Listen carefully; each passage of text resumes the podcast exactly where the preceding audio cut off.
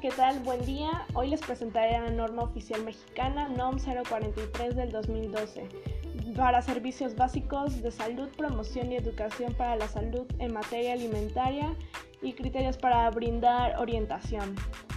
Esta norma fue publicada el 28 de mayo del 2012 en el Diario Oficial de la Federación y concluye el 27 de julio del 2012.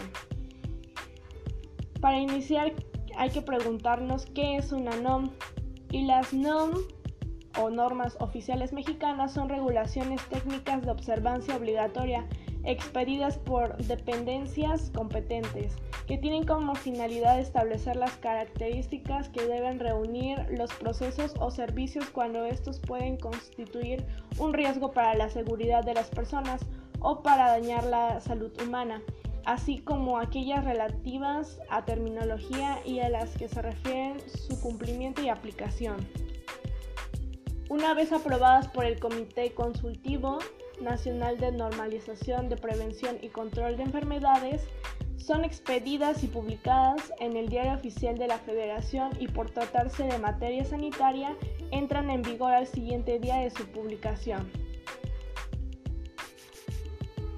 Propósito.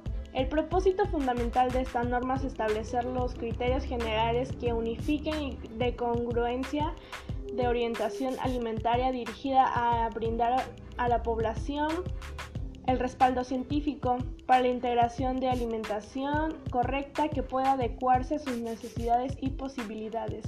El objetivo de esta norma es establecer los criterios que se deben guiar para orientar a la población en materia de alimentación.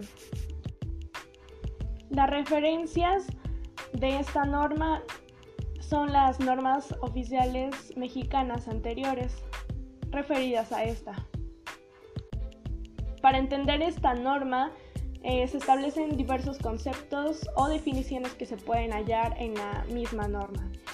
Las disposiciones generales más importantes son las actividades operativas de orientación alimentaria deben ser efectuadas por un personal calificado o capacitado.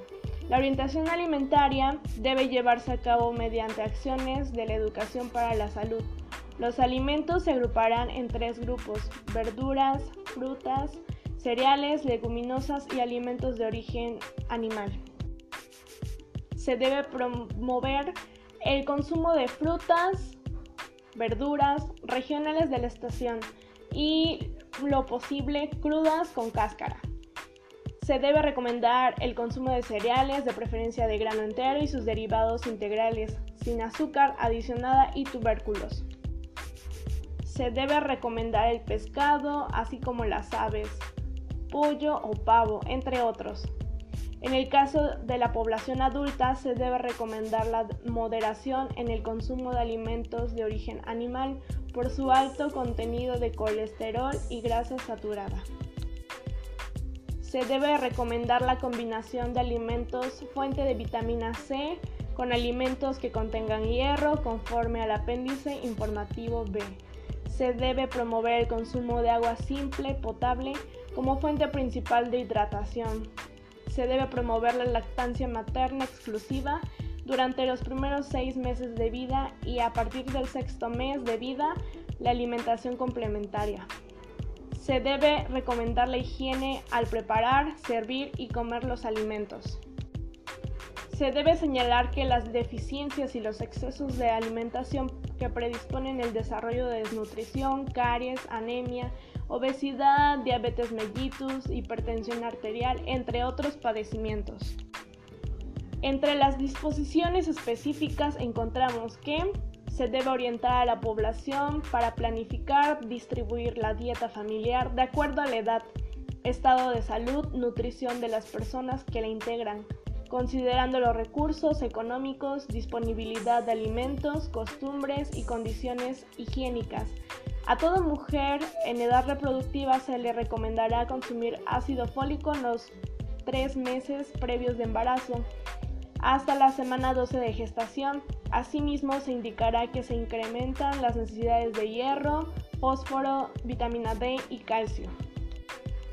Se debe indicar que la práctica de lactancia incrementa las necesidades de energía y nutrimentos, especialmente de calcio y fósforo. Se dividen los grupos de acuerdo a la edad y sus necesidades alimentarias y físicas.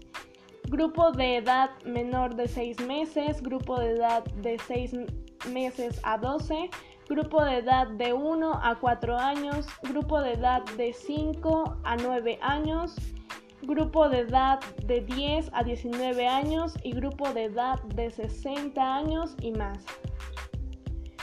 Muchas gracias.